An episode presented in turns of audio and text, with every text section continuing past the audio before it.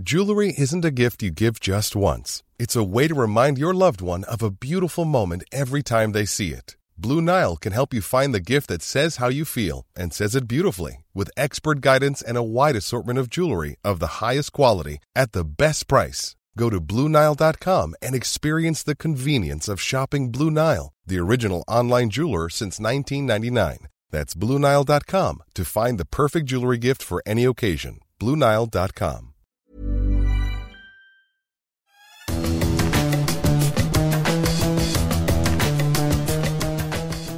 Fous du volant, je vous salue. On espère que vous êtes en forme pour ce dernier épisode avant les grandes vacances. Et il va nous en falloir hein, du repos parce que ce dernier Grand Prix avant la trêve en Hongrie nous a donné du travail pour établir le programme du jour.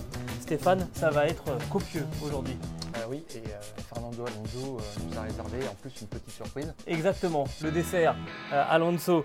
Euh, D'abord, on va parler de, de Ferrari euh, une tête, euh, ou plusieurs d'ailleurs, pourrait, devrait peut-être tomber. Euh, on va y aller direct. hein. La Scuderia avec la monoplace la plus performante sur les bons pneus en tête qui se saborde elle-même en faisant passer Charles Leclerc en pneus durs. Bilan, le monégasque finit sixième. Il faut changer quelque chose, quelqu'un, des hommes.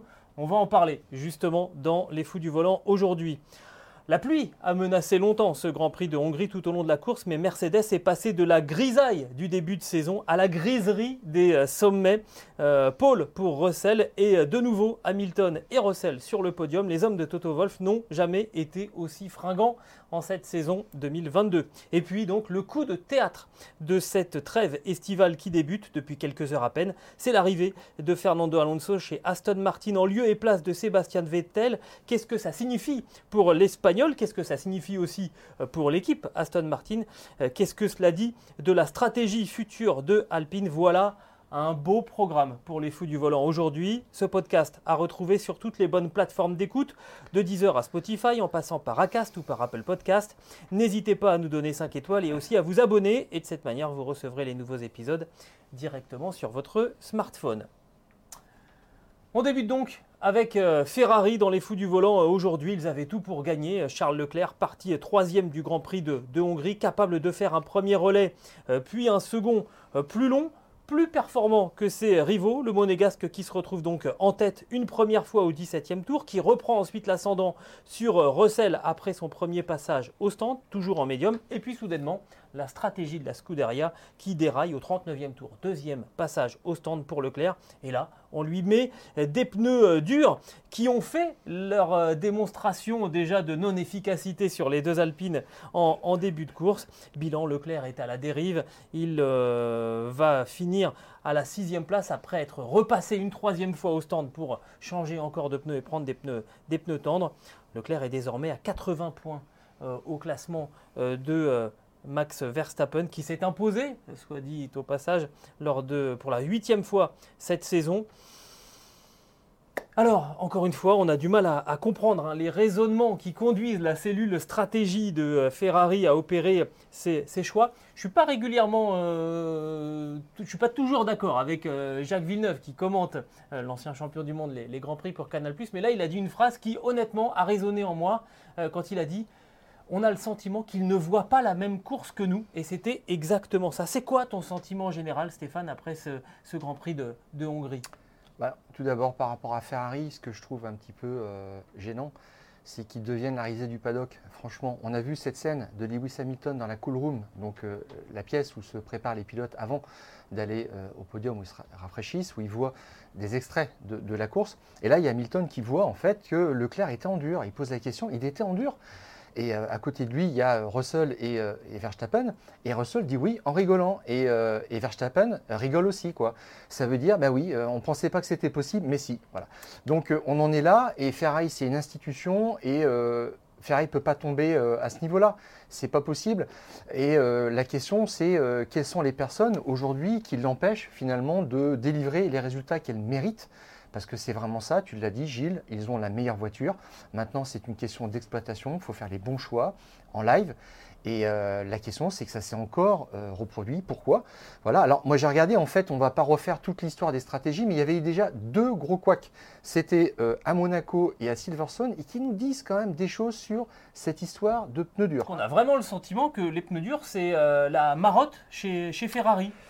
Oui, on en a parlé dimanche en Hongrie, mais il y avait eu quelques épisodes précédents à l'origine en fait des deux couacs, des deux grands couacs en termes de stratégie. Euh, de la part de la Scuderia. Tout d'abord, à Monaco, si tu te souviens, on va pas refaire toute l'histoire de, la stratégie, mais juste dire que en, euh, quatre tours, euh, Leclerc était passé de la première à la quatrième place derrière Perez, Verstappen et Sainz sur des questions de changement de pneus. Et, on avait passé les, les, pneus durs chez Ferrari pour Leclerc et Sainz, et c'était les deux seuls pilotes qui avaient terminé la course avec des pneus durs.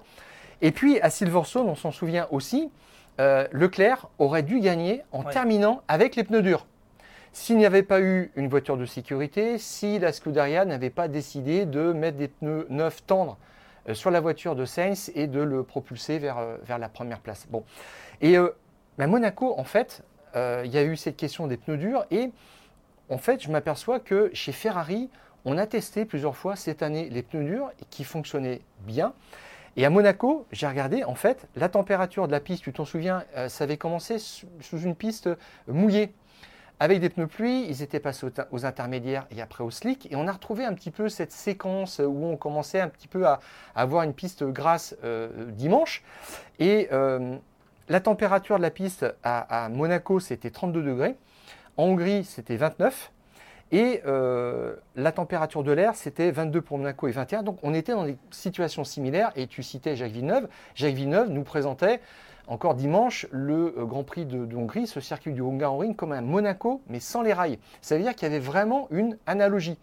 Et euh, je précise que sur ces pneus durs, en fait, ben, la Scuderia, je pense qu'elle a ses propres références, elle a scanné sa voiture, elle sait que ce sont des pneus qui peuvent bien fonctionner. Et tu parlais d'Alpine. Quand ils ont vu que les pneus ne fonctionnaient pas sur l'Alpine, ils se sont dit, nous, c'est pas grave, de toute façon, on sait que ça peut marcher. On est Ferrari, ça va marcher. Et je pense qu'ils se sont dit, nous, on va quand même les tester parce qu'il n'y a pas de raison que ça ne marche pas. Alors que, petite information, euh, chez Red Bull, on avait dans l'idée, alors est-ce que c'est une vraie information ou pas euh, On ne peut pas vérifier. On a pas, oui, oui c'est Helmut Marco qui l'a précisé. Voilà, euh, on avait prévu de partir en pneus durs. Et puis, dans le tour d'installation, ils se sont rendus compte que ça passait pas, que les pneus durs, ça ne serait pas une bonne idée. Alors Gilles, j'ajoute une chose.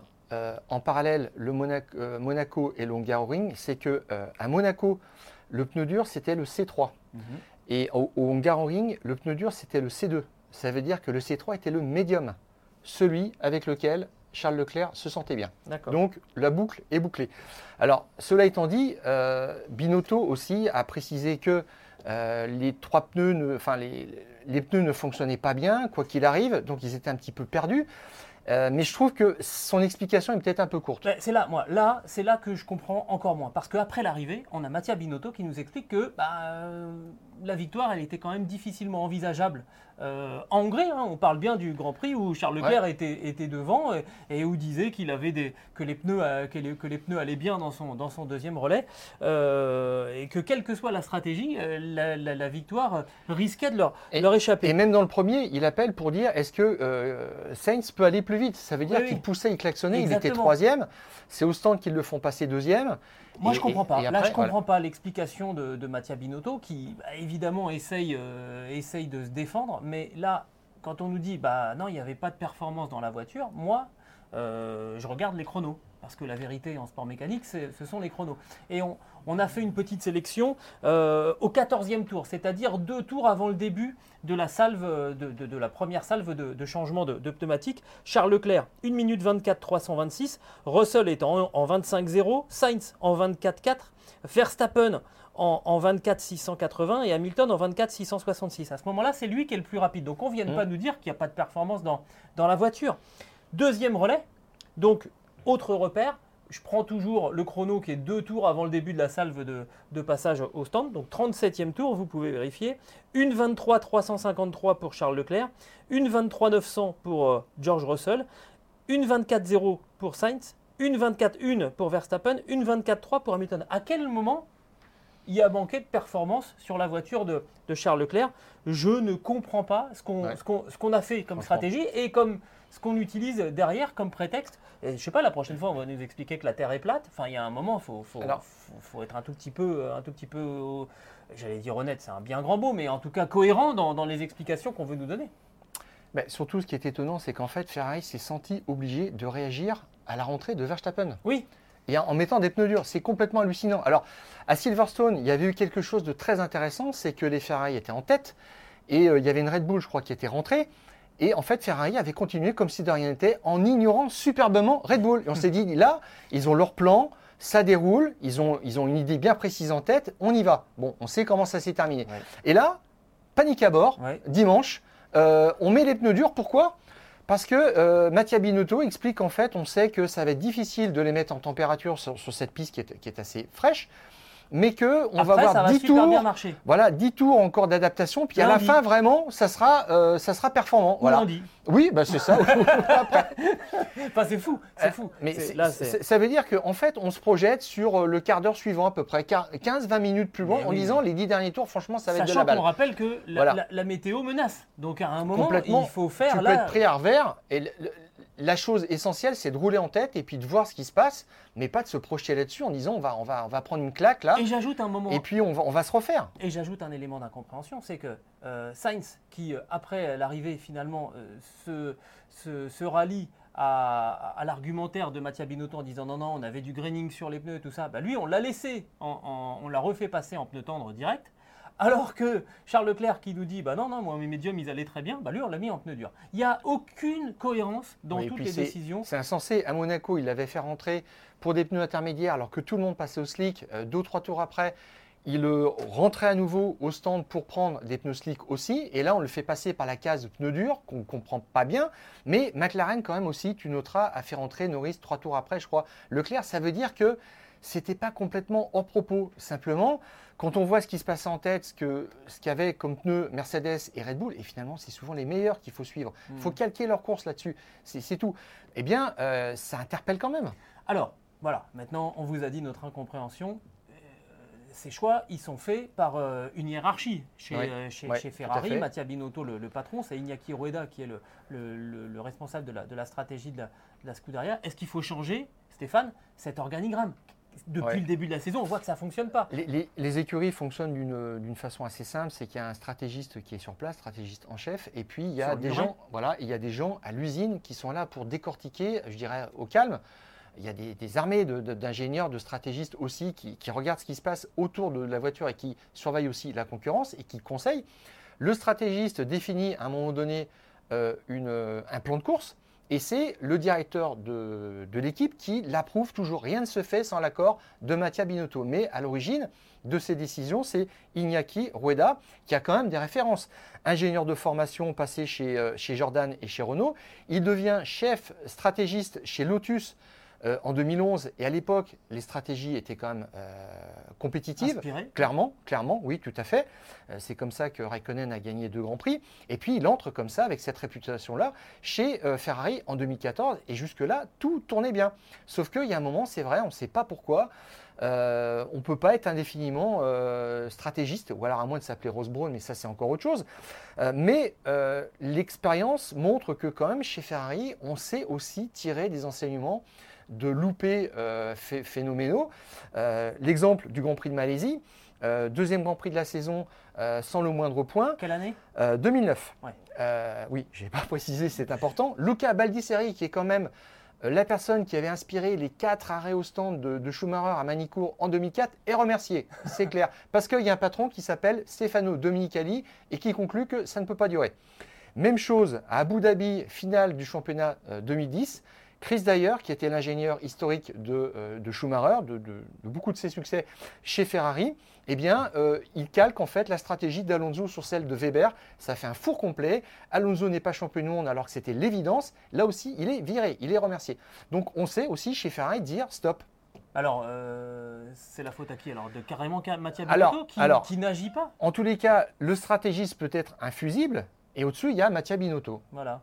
Clairement. Est-ce que c'est est -ce c'est sa tête que finalement on doit, on doit réclamer du côté de la, la Scuderia? Enfin, il, alors, un moment, il faut changer des choses. Non, mais alors, il faudrait que quelqu'un réclame sa tête. Bah, et il y a deux personnes au-dessus de lui. Il y a un directeur général et il y a un, président.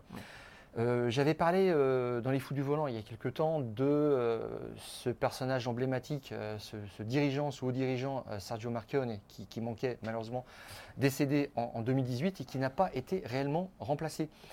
au poste, c'était le PDG de la, Fiat et il suivait, j'avais raconté quasiment heure par heure, les décisions, l'avis de la Scuderia Ferrari. Il était très très impliqué, il bombardait de SMS Mattia Binotto.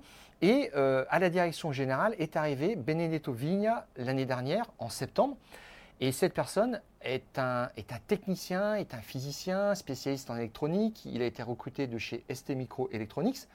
Et euh, il a été recruté euh, par Ferrari pour poursuivre en fait la mutation euh, du constructeur vers euh, la gamme électrique. Voilà, on est très très loin de la Formule 1. Tout hein, à fait. Et j'ai regardé un petit peu ce qu'attendait sa feuille de route définie par John Elkann, le président. Il a dit effectivement, il est là pour développer la marque Ferrari et d'en faire encore une marque toujours leader, etc.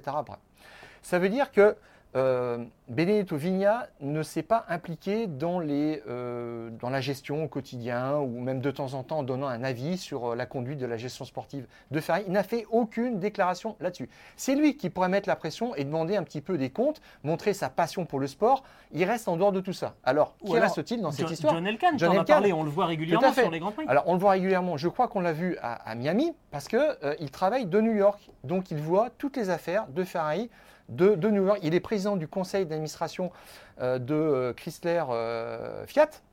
Et il est président de Ferrari, mais il est assez loin de tout ça, quand même, franchement. Alors que, alors que c'est clairement, John Elkann considère Charles Leclerc comme vraiment sa pépite quelque part son fils spirituel. Hein. Euh, Charles Leclerc et John Elkann, c'est un peu, euh, c'est un peu le, Gilles Villeneuve et, euh, le, et le, commandant Torre. C'est vraiment une relation presque filiale. Alors quand tu parles de, de Mattia Binotto maintenant, bah, en fait, il n'y a personne au-dessus de Mattia Binotto, donc il est le seul à, faire, à pouvoir faire son autocritique mm. et, à prendre des décisions. Et, je dirais que Mattia Binotto, quand il a senti que Jean Todt avait un petit peu des envies de prendre un poste à la Skoda Ferrari, tu te souviens, en fin d'année dernière, euh, Binotto a dit ouvertement devant les caméras, oui, ce serait vraiment une bonne idée. Et puis il freinait des cas de fer en coulisses, évidemment, parce que ça ne l'intéressait pas. Et aujourd'hui, eh ben, on s'aperçoit qu'il manque un Jean Todt ou alors un Luca Di Montezemolo qui euh, savait prendre les décisions. Eh ben, c'est quelqu'un, c'est un personnage qui manque maintenant. Et on ne sait pas comment euh, faire maintenant. Mais en tout cas, l'Italie demande maintenant une décision une refondation de l'organigramme parce que cette écurie en plus à, une autre époque, a, connu beaucoup de révolutions de palais, ça en était presque caricatural, on est, on est passé dans, l'inverse, mais je crois qu'en Italie, en fait, eh ben, maintenant on réclame euh, clairement de Mattia Binotto un examen approfondi de la situation et des décisions. Et eh bien justement, puisque tu en parles, on, va euh, s'adresser on va faire euh, le fameux appel à un ami. on va prendre la direction de, Guillaume Maillard Pacini qui écrit régulièrement sur le site eurosport.fr. Ah, tous les jours. Voilà, et qui euh, bah, connaît très très bien le monde de la Formule 1 italienne. Bonjour Guillaume. Salut Bonjour. Bon, merci beaucoup de nous rejoindre. Euh, on, va te demander de nous éclairer un petit peu sur la façon dont est vue euh, tout particulièrement cette sixième place de, Charles Leclerc en, Hongrie, à la fois dans la presse, dans l'opinion publique. On sait qu'il y a des sportifs qui réagissent aussi. ça commence à faire quand même pas mal de bruit. Alors au début, on en rigolait de la saison parce qu'on a vu les petites erreurs, on a pris ça un peu à la légère. Mais maintenant que, ça, va probablement coûter quand même le titre mondial à Charles Leclerc, disons qu'on rigole un peu moins en Italie. Et, euh, aujourd'hui, quand même, on, appelle à des décisions fortes. Euh, aujourd'hui, dans toute la presse, euh, c'est vraiment ce qui ressortait. C'est un appel à Mattia Binotto de prendre des décisions, de faire une refonte de l'organigramme stratégique. Mais aujourd'hui, clairement, hier, en Hongrie, on a vu tous les problèmes récurrents qu'on a pu voir depuis le début de la saison. Et c'est vrai qu'en Italie, aujourd'hui, c'est de la colère. On est vraiment en colère contre, contre Ferrari parce que on sent que la voiture est là, euh, la performance est là. On sait que les pilotes aussi sont là, Charles Leclerc en, en prémisse, parce qu'on voit en lui un potentiel champion du monde. Euh, et c'est vrai qu'on est très frustré de voir ces résultats gâchés par des erreurs stratégiques. Et, il nous manque en Italie aussi euh, une référence, c'est-à-dire il nous manque un Luca Di Montezemolo qu'on a pu voir à l'époque. Il nous manque malheureusement un Sergio Marchionne qui avait cette force tranquille de prendre des décisions. Et aujourd'hui, au-dessus de Mattia Binotto, on n'a personne. Et c'est vrai qu'en Italie, Binotto évidemment est très critiqué, mais il est critiqué parce qu'au-dessus de lui, on n'a pas de visage, on n'a personne à qui s'en prendre. Et c'est donc lui qui fait un peu office de fusible entre la colère des supporters et des sportifs, hein, vous l'avez dit, et les, résultats de la, de Scuderia. Malheureusement, il faudrait presque que euh, Ferrari sous-traite ses stratégies à, Mercedes. On voit que c'est vraiment la référence. Euh, comme tu l'as dit, euh, Ferrari a la meilleure voiture. Maintenant, il faut l'exploiter. Et en deuxième partie de saison, d'ailleurs, l'année dernière, ils avaient fait des très très bonnes choses parce qu'ils avaient décrété que la voiture était gelée assez vite en termes de développement. Et la seule chose qu'il y avait à faire après, c'était euh, euh, de, préparer des réglages pour le samedi, pour le dimanche. Ils avaient progressé dans un domaine spécialement, c'est la simulation des réglages. Ils étaient, ils étaient arrivés à quelque chose de très très performant et derrière, il y avait des stratégies qui étaient cohérentes. La question quand même, pour moi, Binotto, tel que je le perçois, c'est que c'est quelqu'un qui veut tous les pouvoirs, qui veut tout faire. Il y a un directeur technique euh, qui s'appelle euh, Enrico Cardile chez euh, Ferrari, mais en fait, on sait que c'est Mattia Binotto, ingénieur de formation, ancien directeur technique qui fait la voiture. Il a aussi voulu tous les pouvoirs quand le précédent directeur est, parti. Je crois que c'est Maurizio Arrivabene. Et il a il a tous les, pouvoirs et personne au-dessus de lui. Il n'y a pas un N plus 1 pour lui dire attention, maintenant il faut euh, faut revoir la copie euh, parce que ça ne va pas durer longtemps comme ça. Et la pression va peut-être monter. Là, il va falloir qu'il se passe quelque chose pendant les trois semaines de break parce que tout de suite, derrière, on enchaîne par un triple leader. On fait Belgique, Pays-Bas et Italie surtout. Et si on arrive dans cet état-là à Monza, euh, ah, je, vois le carnage. exactement. Mais alors justement, Guillaume, est-ce qu'il va y avoir du, du changement? C'est quoi, les, quoi les pistes? Qu'est-ce que demande la presse globalement? Eh ben, on va faire simple. Euh, le Corriere della Sera, qui est le journal le plus lu en Italie, un généraliste, euh, aujourd'hui a fait un édito où euh, le quotidien appelait, avec un journaliste très réputé sur la Formule 1, réclamait des décisions via Mattia Binotto. Donc, même la Gazzetta dello Sport disait Nous, on ne demande pas la tête de Mattia Binotto parce qu'on sait aussi que la voiture, cette année, c'est aussi grâce à lui. Il a des compétences, on le sait.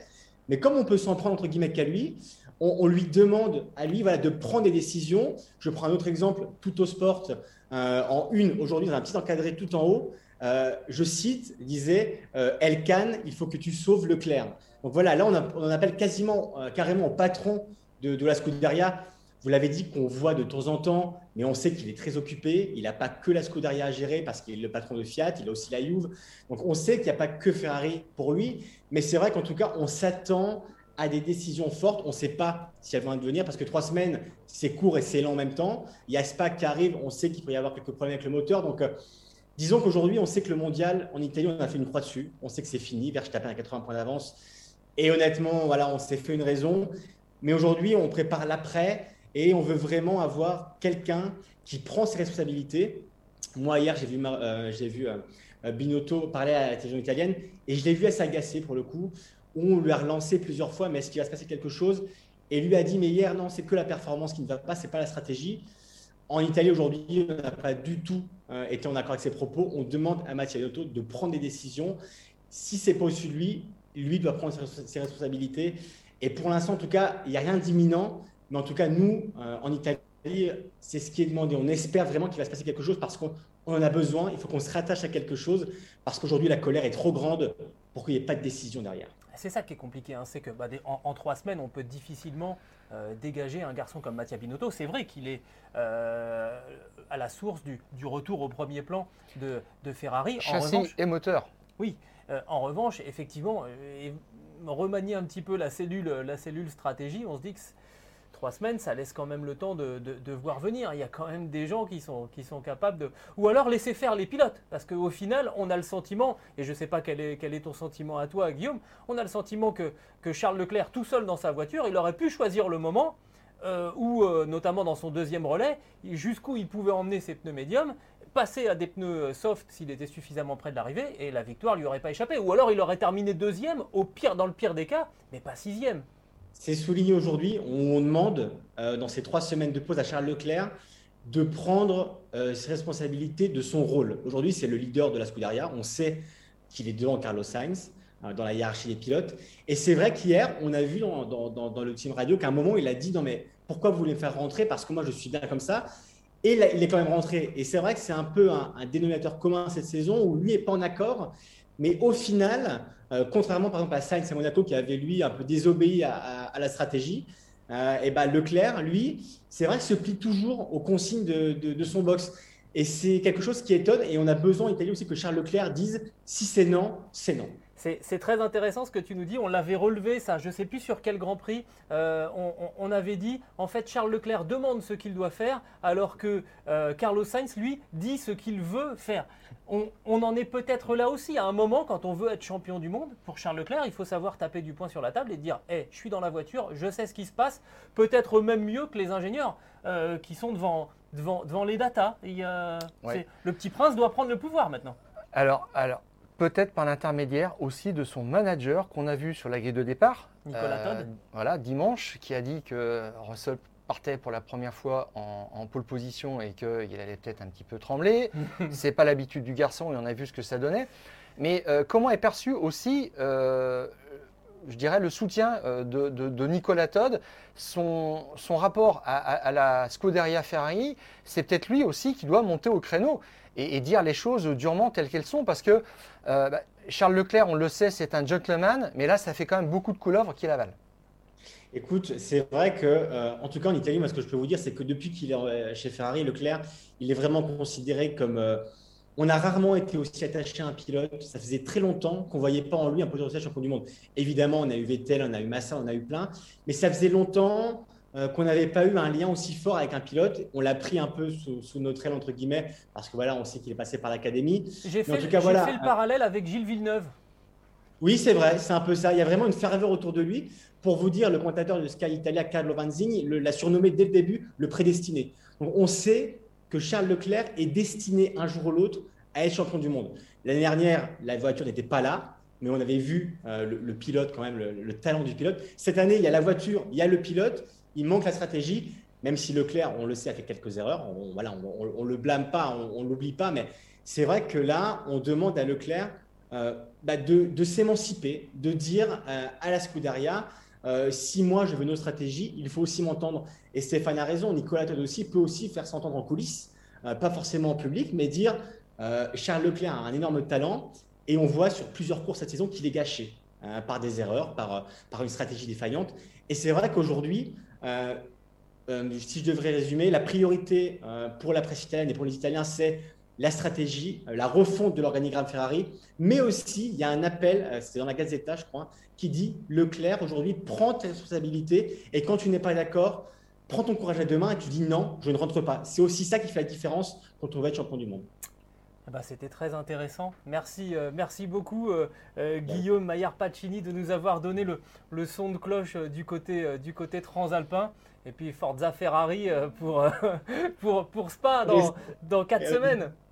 Le nounours, le nounours espère une victoire, mais c'est un peu compliqué. On espère que les cloches sonneront bientôt à Maranello. On espère. Merci, Guillaume. Merci beaucoup Guillaume. On va voir ce qui va, ce qui va se passer, mais c'était intéressant de voir quand même les, les différentes euh, d'intervention pour John Elkann, pour Mattia Binotto, pour euh, aussi Charles Leclerc et, euh, donc Nicolas Todd. Voilà ce qu'on pouvait vous dire du côté de chez Ferrari après cette désastreuse sixième place de, Charles Leclerc.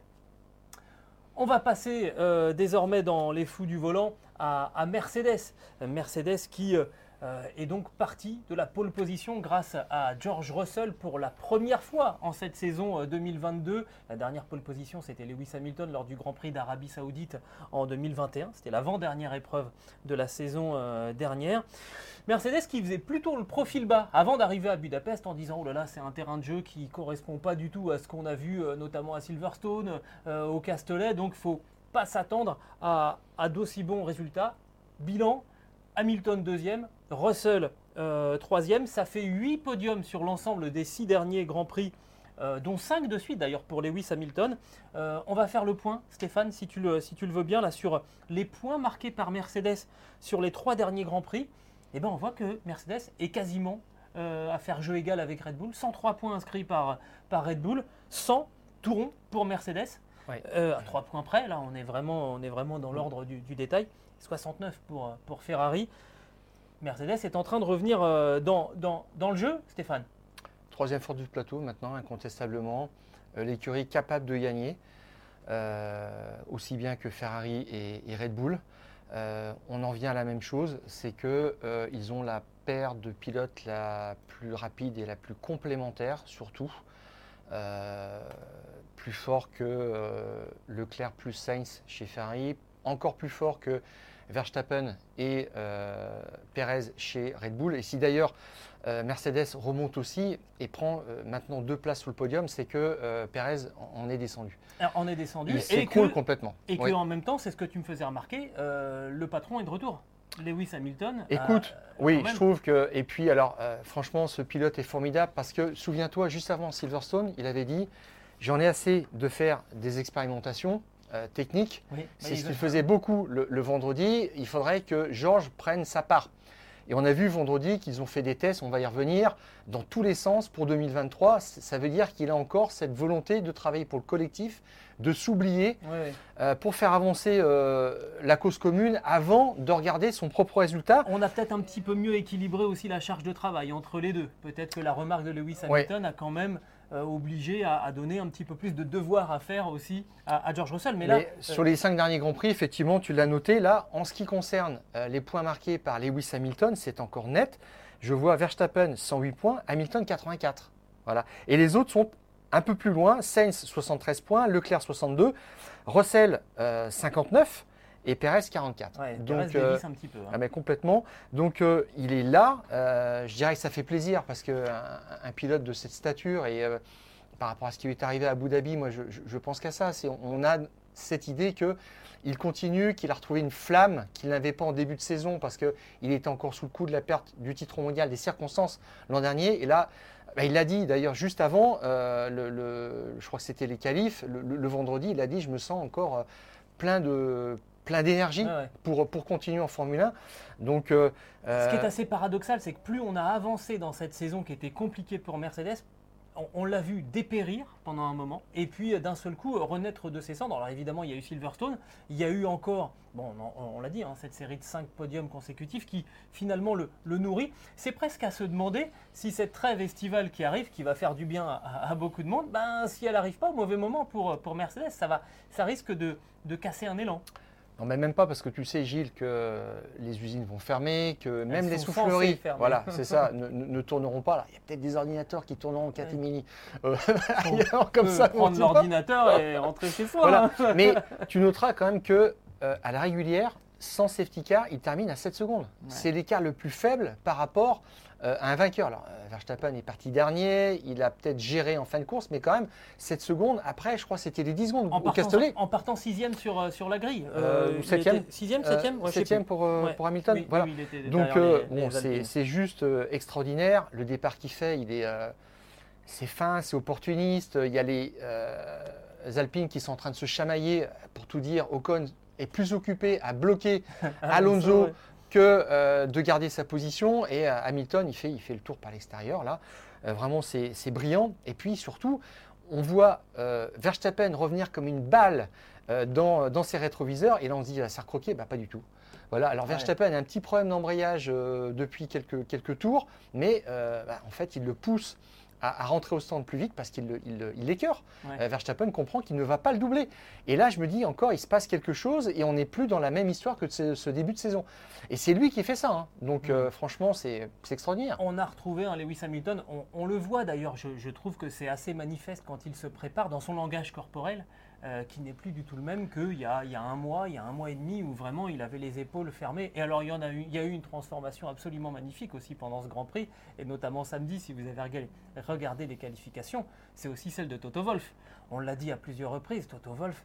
Euh, qui est vraiment avait la mine pâle depuis des semaines et des semaines, à, presque s'en inquiéter pour la, santé du, patron de chez, Mercedes, et qui samedi, après la qualification et donc la, pole position obtenue par George Russell, est allé euh, sur le muret de chez Mercedes, alors que jusque-là, il se terrait au fond du garage. Il avait demandé aux équipes de télévision de ne pas le filmer en direct, ses réactions en qualif ou en course spécialement, parce que ça, le gênait. Mmh.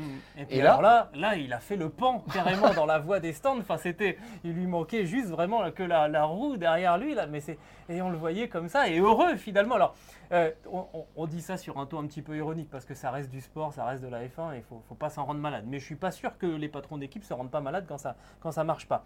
Mais là, enfin, quelque part, on se disait bon voilà, ça y est, il a, il a son, il a son quart d'heure de plaisir.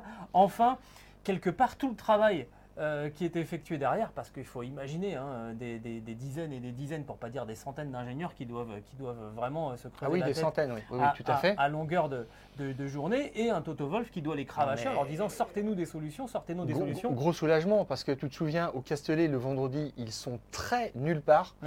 Euh, J'aime bien l'expression, mais ça résume bien. tout à fait.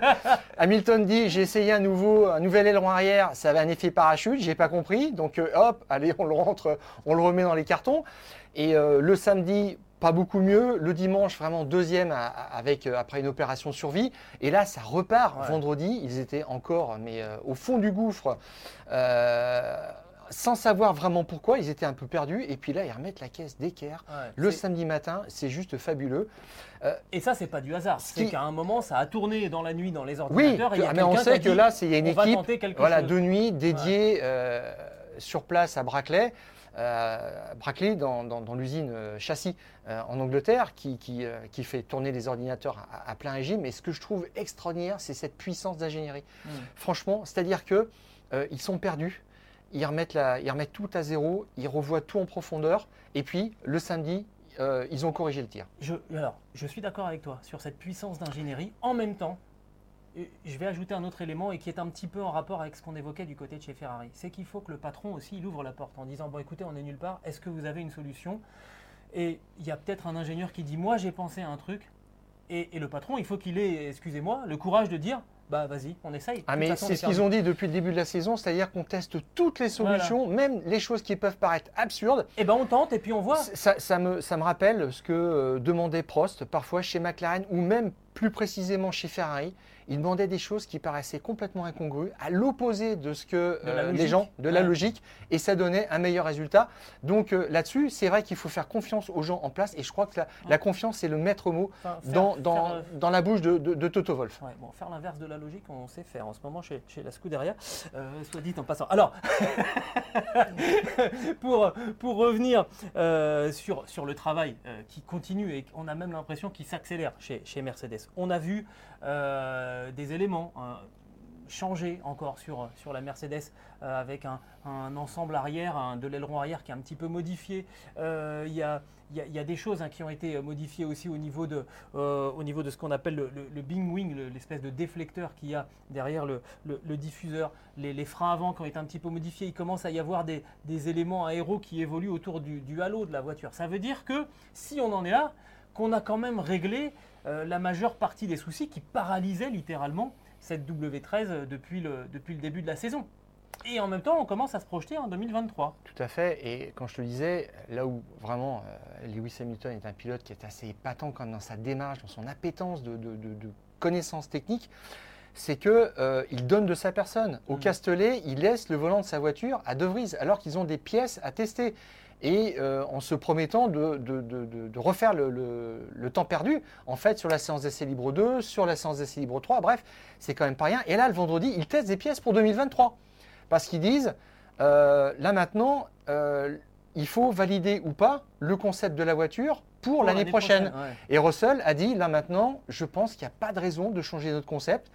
Et je vais me te dire, Gilles, je pense qu'on que les équipes, les autres équipes travaillent sur des solutions ponton zéro. L'année prochaine, ça serait la logique si ça fonctionne. Bah voilà, c'est la prochaine étape. Ça intrigue en tous les cas. Ça a l'air de fonctionner enfin. Il faut savoir le faire fonctionner. Hmm. Mais je pense que chez Red Bull et chez Ferrari, cette solution-là interpelle. Moi, ce qui, au final, je trouve qu'une une, une, bonne leçon, j'ai quand même le sentiment que le point bas pour, euh, pour Mercedes, ça a été euh, juste avant le Canada. Et, finalement, quand on a mis en place euh, ce principe de mesure du, du j'ai l'impression, c'est pas une info que je tiens en, dur, mais en creux, on a le sentiment que là, le fait de commencer à mesurer le marsouinage, ça a obligé cette équipe Mercedes à mettre en place certains éléments qui manifestement euh, étaient, repoussés euh, jusque-là parce qu'on disait ça va pas marcher et que là on a dit bon bah écoutez on n'a plus rien à perdre, allez hop on met et on voit. Et que ça a apporté des pistes, je ne sais pas si ces éléments-là eux-mêmes ont fonctionné, en tout cas ça a ouvert des portes et que depuis eh ben, euh, les portes s'ouvrent et que les solutions euh, améliorent enfin la, voiture.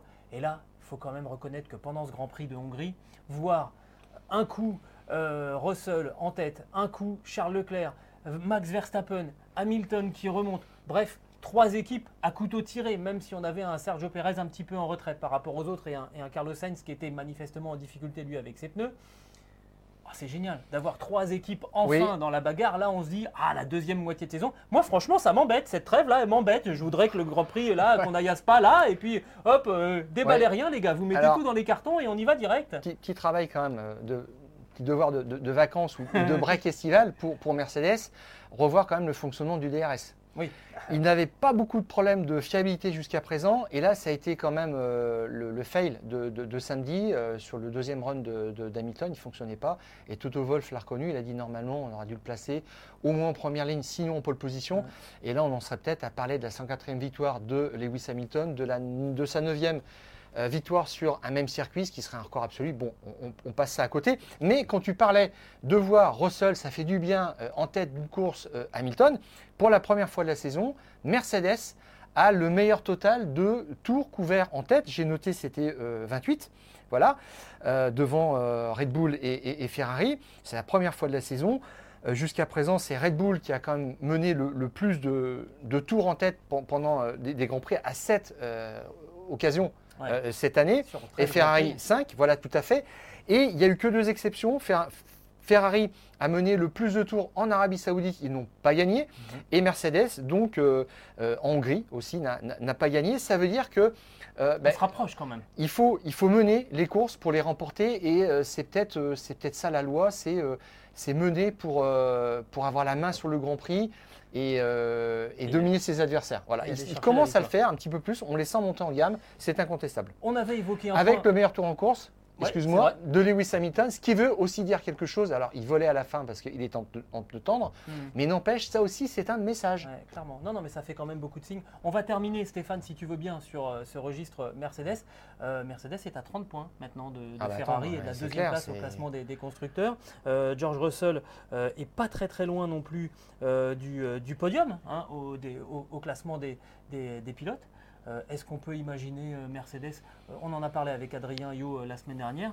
moi, j'ai dit que je pensais que Mercedes allait rattraper Ferrari et prendre la deuxième place du classement. Ah bah là, sur la tendance, c'est clair et net. De toute façon, on va voir arriver des, mesures anti-marsouinage à la reprise, à, Spa, des, mesures simplement.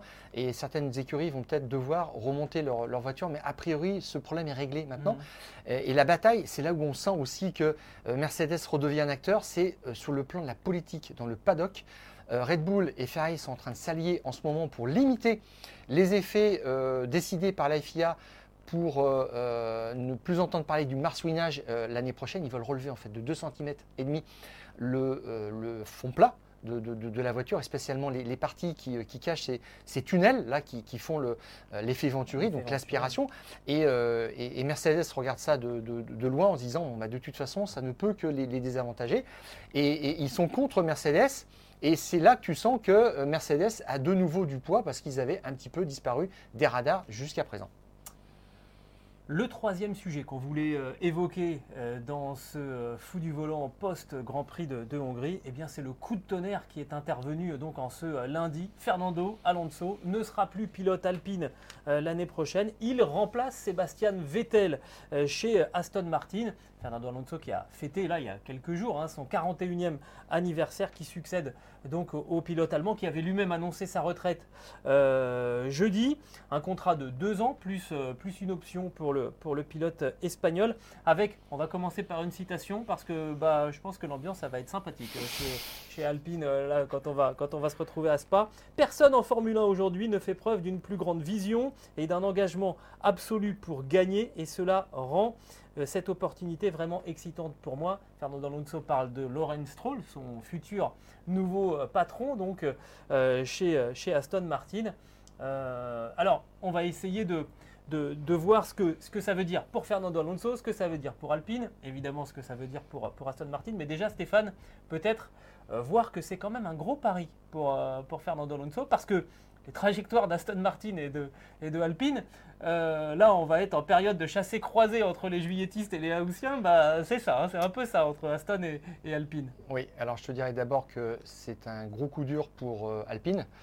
Elle plane, c'est de l'espagnol. Oui, voilà, donc euh, là maintenant c'est terminé, 2024, hein, etc. Je trouve quand même que Alonso a eu un petit peu de tact. Il a attendu le lundi euh, du Grand Prix, euh, le lundi suivant le Grand Prix, le dernier Grand Prix avant la trêve, pour annoncer ça, alors qu'il aurait peut-être pu déjà signer vendredi ou samedi, l'annoncer. Je crois que ça a été signé dimanche soir. Oui, tout à fait. Alors voilà, ça me rappelle euh, Vettel qui avait annoncé euh, sa signature pour Aston Martin euh, le, jour qui précédait les premiers essais du millième Grand Prix de la Scuderia Ferrari, de quitter la Scuderia Ferrari, et là il a envoyé un petit taquet. Bon, voilà, je pense que Fernando Alonso, il a, il a attendu ça, alors qu'il pouvait peut-être signer avant, c'est plutôt bien.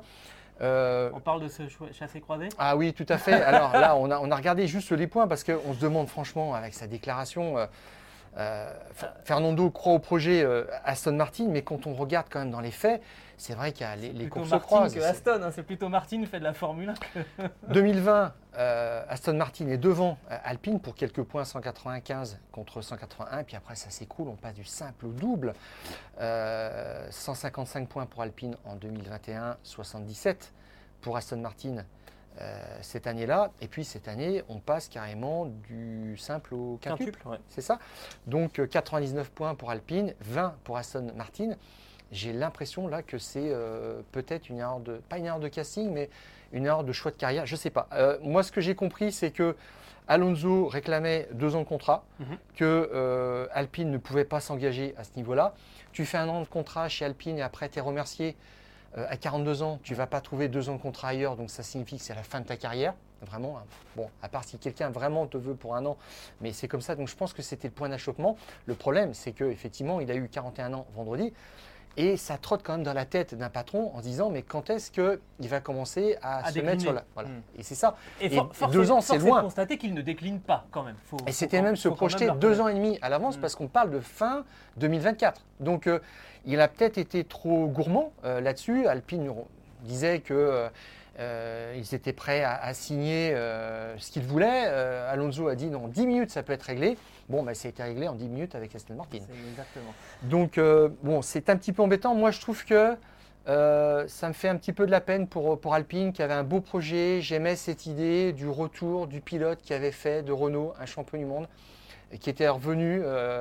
Euh, encore euh, après un épisode euh, chez, McLaren. Donc c'était un petit peu le retour à la maison. Voilà. Et puis pour, pour Enstone, c'est aussi un coup dur parce que c'est le troisième pilote qui part en peu de temps, le troisième gros calibre.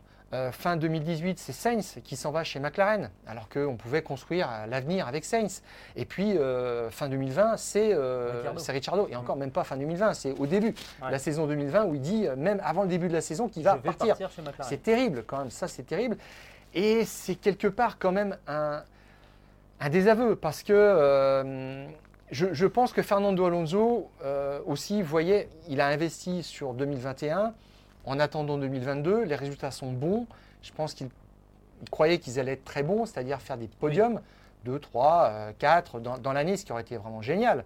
Et puis là, on, lui demande, enfin, on se projetait, on lui demandait de se projeter sur 2024. Donc lui, il était OK, deux ans de contrat. Et on lui disait, ben non, un an de contrat. Bon. Et il part chez Aston Martin dans de plus mauvaises conditions, avec, on, on l'a dit il n'y a pas très longtemps, Aston Martin qui a un plan vraiment de développement jusqu'en 2024 et qui donnera peut-être ses résultats que à partir de 2025. On, verra. Euh, nouvelle usine, nouvelle soufflerie, mi-2023, on l'avait dit, donc vraiment opérationnel en 2024. Pour travailler sur la voiture de 2025, tu vois que ça, nous projette presque dans l'après Alonso. Et j'ai l'impression qu'il voulait rester en Formule 1 parce que là, il n'y va pas pour, pour remporter des victoires.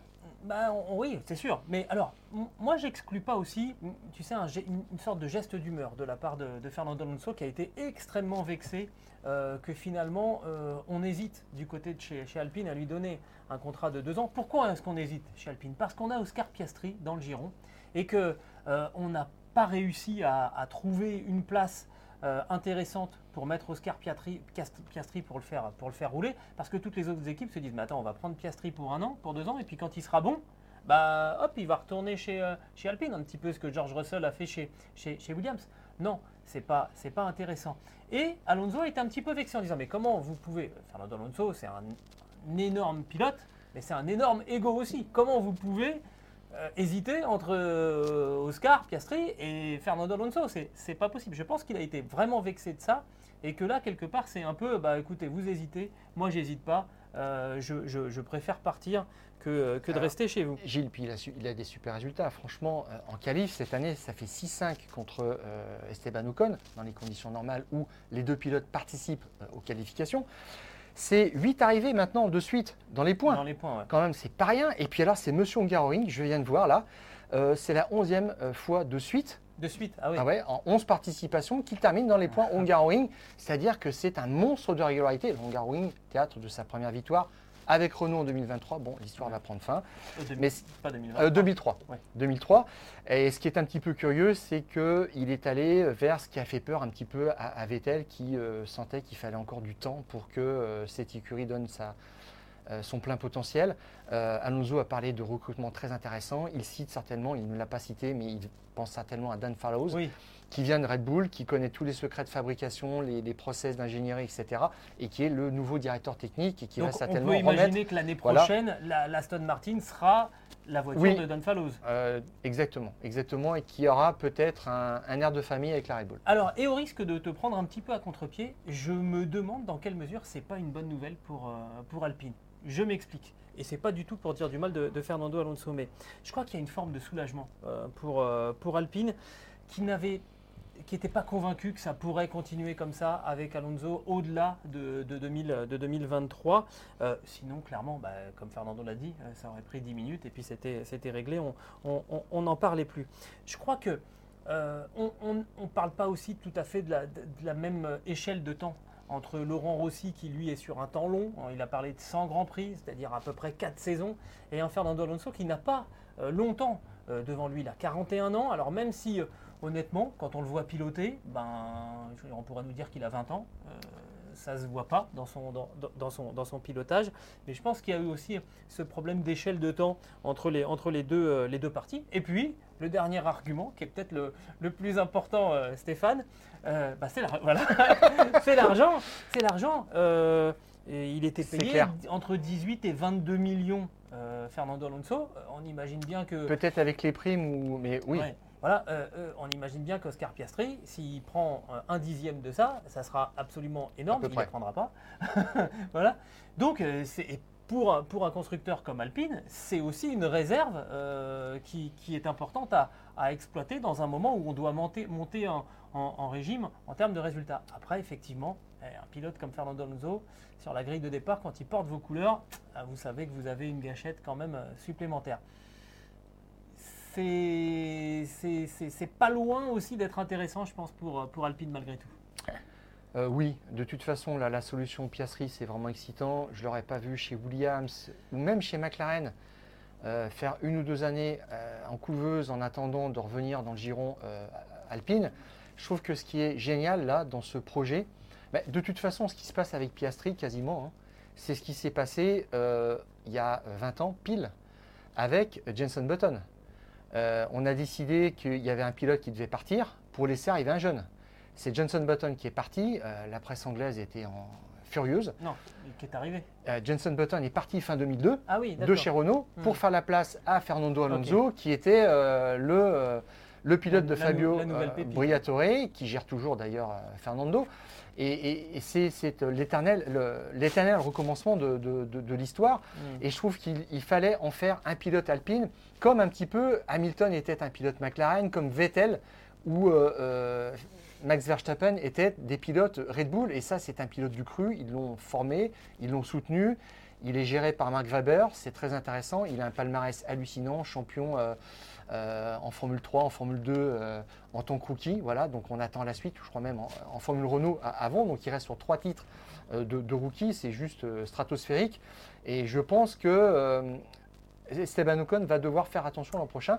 En Eh tous ben, les cas, eh ben, maintenant il eh- ne reste plus qu'à l'officialiser. Et ben, c'était le dernier point que je voulais évoquer euh, avant de conclure sur, sur Alpine. Maintenant, qu'est-ce qui va se passer sur ces derniers Grands Prix de la saison? Parce qu'on a vu là que ça commençait quand même à se chicorer un petit peu entre Esteban Ocon et, et Fernando Alonso. Ah, il était grognon, euh, Alonso, à l'arrivée, tout à fait. Euh, là, vous allez pouvoir commencer à dire à Fernando Alonso Attends, laisse passer, laisse Ah oui. passer Esteban Ocon. Oui, t'as raison. là, ça va être compliqué à gérer. hein, parce que non, là maintenant c'est fini un petit Dé- peu. oui, déjà déjà qu'un Fernando Alonso, en temps normal, prend de la place hein, dans, dans- dans- dans- dans l'équipe, bah alors là, une fois qu'il sait qu'il part et que, en gros, euh, voilà, parce qu'on n'a pas réussi à se mettre d'accord, euh, bon, ça va être, un- ça va y avoir ambiance, euh, va y avoir Alors, ambiance. je crois qu'il n'y a pas. Je ne sais pas s'il y a de l'animosité. Il comprend les arguments certainement oui. d'Alpine Oui. aussi. Il a 41 ans. Voilà, c'est quand on dit ça, on a tout dit. Même s'il s'appelle Alonso, mais oui, je crois que ça va faire un petit peu des étincelles. on verra. Ça, ça sera intéressant à suivre. Avant de nous séparer dans les fous du volant euh, aujourd'hui, et puisque donc euh, on, a une case qui euh, s'est vidée jeudi avec le, départ à la retraite de Sébastien Vettel et qui s'est remplie ce lundi avec l'annonce de Fernando Alonso arrivant dans le baquet du pilote allemand chez Aston Martin. Stéphane, on voulait avant de se quitter, c'est notre petit devoir de vacances. Voilà, avant de, partir, bah, faire un point sur l'échiquier 2023 de, la Formule 1 parce qu'il y a encore quelques, inconnus. Quasiment en place quand même, Gilles. Alors, on y va. Euh, ça Red ne Bull, bouge pas chez Red Bull, Ferrari et Mercedes. T'as raison. Les contrats sont signés, Ça va c'est plus clair. vite comme ça. Voilà. ça bouge pas non plus chez, a priori, euh, chez Alfa Romeo. Chez Alfa Romeo, non, certainement pas. Bottas a un contrat pluriannuel, pluriannuel pardon, et Joe euh, apporte suffisamment d'argent pour euh, aller encore assez vite, Pour on va dire. voilà, tout à fait. Alors, euh, du coup, il nous reste après euh, bah, donc Aston Martin. Alors Aston Martin, la petite nouveauté, si tu as remarqué, c'est qu'ils ont aussi officialisé euh, Lance Stroll. Alors on n'en doutait pas, mais ils ont dit très clairement ça sera notre pilote parce qu'il est renouvelé d'année en année, on ne sait pas pour combien de temps, on ne sait pas quand est-ce qu'il se lassera parce qu'il est un petit peu blasé, etc. Et attention quand même parce que euh, Fernando Alonso encore, s'il lui met une pile l'an prochain, Ah bah, je le vois tout plaquer. Franchement, euh, parce que là, ça fera trop et il se rendra compte qu'il ne perce pas. On verra. Mais en tous les cas, officiel, Alonso et Stroll euh, l'an prochain chez Aston Martin. ah, il, doit, il doit- il doit avoir l'impression de vivre dans Expandable. non, trop sérieux. Alors ensuite, euh, Bon, McLaren, allez, Alors McLaren, Norris et je dirais aussi euh, Ricciardo quasiment sûr parce que quand tu vois les autres solutions sur le marché, maintenant Zach Brown, il a, il a, en fait il a plus de solution. C'est fini. Il va Voilà. pas mettre un Colton Herta dans la voiture. Ça n'a pas de sens. Il va pas recruter un Mick Schumacher. Et euh, Ricciardo disait en s'énervant encore qu'il avait un contrat pour 2023. Maintenant, en fait, euh, ce contrat existe et si euh, Zach Brown veut se débarrasser de, Oui. de- de Ricciardo, il faut casser ce contrat. Alors qu'est-ce qu'il nous reste? Euh, Il nous reste Alpine, AlphaTauri. Voilà. AlphaTauri euh, avec. On va terminer par, euh, on va terminer par, par, par, par Alpine si je te propose. AlphaTauri avec Pierre Gasly euh, qui lui on sait est, est- est reconduit et pour l'instant Yuki Tsunoda c'est toujours pas fait. Non, c'est pas fait. On attend de voir. Euh, Iwasa fait des bons résultats. Il a fait une victoire, un podium sur les trois dernières courses, trois derniers week-ends de, de- de courses en Formule 2. Donc, euh, ça peut être une solution. Il est soutenu par Honda. euh, à voir s'il se lasse de, de- de Tsunoda. Mais pour l'instant, il n'est pas confirmé. Chez As, euh, Kevin Magnussen apparemment, euh, ça c'est bon. Et ensuite Mick Schumacher, là il commence à y avoir un petit peu une inconnue autour Alors, de lui parce qu'on en avait parlé Si, si, non, mais- chez Aston. Oui, mais il est enfermé maintenant. De toute façon, chez As, il ne va pas bouger. Ça- ça- alors, ce qui est quand même assez savoureux, c'est que Mick Schumacher, on nous le présente comme le pilote de la Ferrari Academy. Il était en partance pour Aston Martin, c'est-à-dire le clan Mercedes. Donc c'était fini en fait. Et on s'aperçoit que euh, Ferrari n'est pas tellement attaché à, à- à Mick Schumacher parce qu'ils étaient prêts à le laisser partir. Ils ont signé deux pilotes jusqu'en 2024. Donc ça c'est réglé. Donc Schumacher, il n'a pas son, il n'a plus son destin en main quoi. Non, Et je dirais qu'il n'est pas hyper attractif quoi. non clairement. Euh, Williams avec euh, Alexander Albon, ça on sait Ouais. que c'est bon. Et le favori, c'est De Vries. Pour, Parce pour- que pour vous allez le voir à peu près dans toutes les voitures Mercedes. Ouais. Euh, cette année, c'était euh, la Williams à, à Montmélo, c'était la Mercedes euh, au Castellet. Et je ne sais pas, on le verra peut-être dans une Aston Martin un vendredi matin des prochains Grands Prix. Ah, priori, une petite indiscrétion nous a dit qu'il était allé mouler un baquet du côté de chez, chez, Aston Martin. Donc ça, ça veut dire qu'en fait, Toto Wolff vraiment veut le faire rouler un maximum pour le placer chez Williams. Et il nous reste donc Alpine avec Esteban Ocon, évidemment, qui sera là l'année prochaine. Et on imagine que maintenant, ah bah, c'est dans le cours des choses. il va falloir officialiser l'arrivée du jeune Australien Oscar Piastri aux côtés de, Esteban Ocon. un an, le prochain crack de la Formule 1, je pense en tous les cas extrêmement prometteur. Mais ça nous fait quand même une, une grille qui pourrait être euh, bah, renouvelée quand même assez, de manière assez intéressante. Alors avec des, mouvements euh, des pilotes qui restent, comme euh, je pense à, Fernando Alonso. Mais voilà, on sait que Tsunoda, c'est pas, c'est, pas encore gagné, que Schumacher, on ne sait pas exactement ce qui va, ce qui va se passer. C'est pas tous les, c'est pas tous les ans qu'on peut avoir bah, trois nouvelles têtes éventuellement débarquées dans le paddock. tout à fait. Et même chez Williams, alors De Vries, ce sera un débutant. On parle aussi de Logan Sargent l'Américain qui fait des bons résultats en Formule 2, qui est troisième actuellement, qui pourrait être la, surprise de dernière minute. Mais pour l'instant, on part sur un nouveau, euh, un promu en, décalage euh, venant de la, Formule 2, puisqu'il a été champion l'année dernière. Il n'a pas de volant cette année. Et pas de promotion pour euh, un Drugovic ou un, ou un.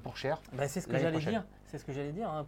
Qui a remporté encore une, une victoire. Pour l'instant, pas trop sur, sur, les radars. C'est quand même, on, l'a déjà dit, hein, mais c'est quand même incroyable que des garçons qui jouent le titre en Formule 2 soient. On a le sentiment qu'ils sont même pas sur les radars. Je veux dire, euh, avoir un volant automatiquement, là, ça serait, ça serait trop beau. Mais juste, quelque part, avoir, euh, avoir une crédibilité, se dire que, bah oui, oui, ça va peut-être pouvoir le faire. Là, on ne sait pas trop où ça en est. Mais il est dans le giron euh, Sauber, donc là, ça va être difficile de, le bah, passer dans une autre équipe. Euh, oui, euh, effectivement, c'est un petit peu euh, décevant qu'on ne soit pas capable de, hisser ces jeunes pilotes sur la grille. Et pour Cher, pour l'instant, cherche une date pour, pour rouler dans l'Alfa Romeo un vendredi matin. C'est le moment de partir en vacances.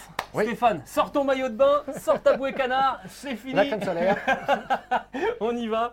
Euh, on se retrouvera donc pour parler du Grand Prix de Belgique qui aura lieu évidemment sur le circuit de Spa avec ses toutes nouvelles installations que les amateurs d'endurance en moto et en auto connaissent déjà, puisqu'on y a déjà roulé, mais la Formule 1, elle va découvrir ces, nouvelles installations. Le Grand Prix euh, de Belgique, ça sera le 28 août. Nous, on se retrouvera le lundi, à partir du lundi 22 août, euh, pour le retour des fous du volant après euh, cette trêve estivale.